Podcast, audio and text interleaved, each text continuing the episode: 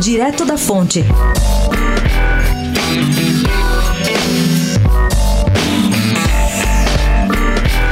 Sérgio Saleitão, secretário da Cultura Estadual, homologou na semana passada, após decisão do Condefat, o tombamento de cinco terreiros de candomblé e o registro de um santuário de Umbanda como patrimônio imaterial do Estado.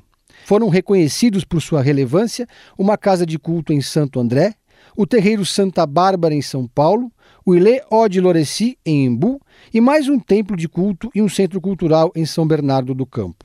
O Santuário Nacional de Umbanda de Santo André foi registrado como patrimônio imaterial. O Condefat concluiu que os terreiros e o santuário são símbolos de resistência contra o escravagismo que vigorou no país.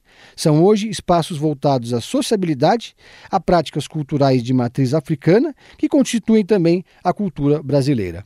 Pedro Venceslau, especial para a Rádio Dourado, direto da fonte.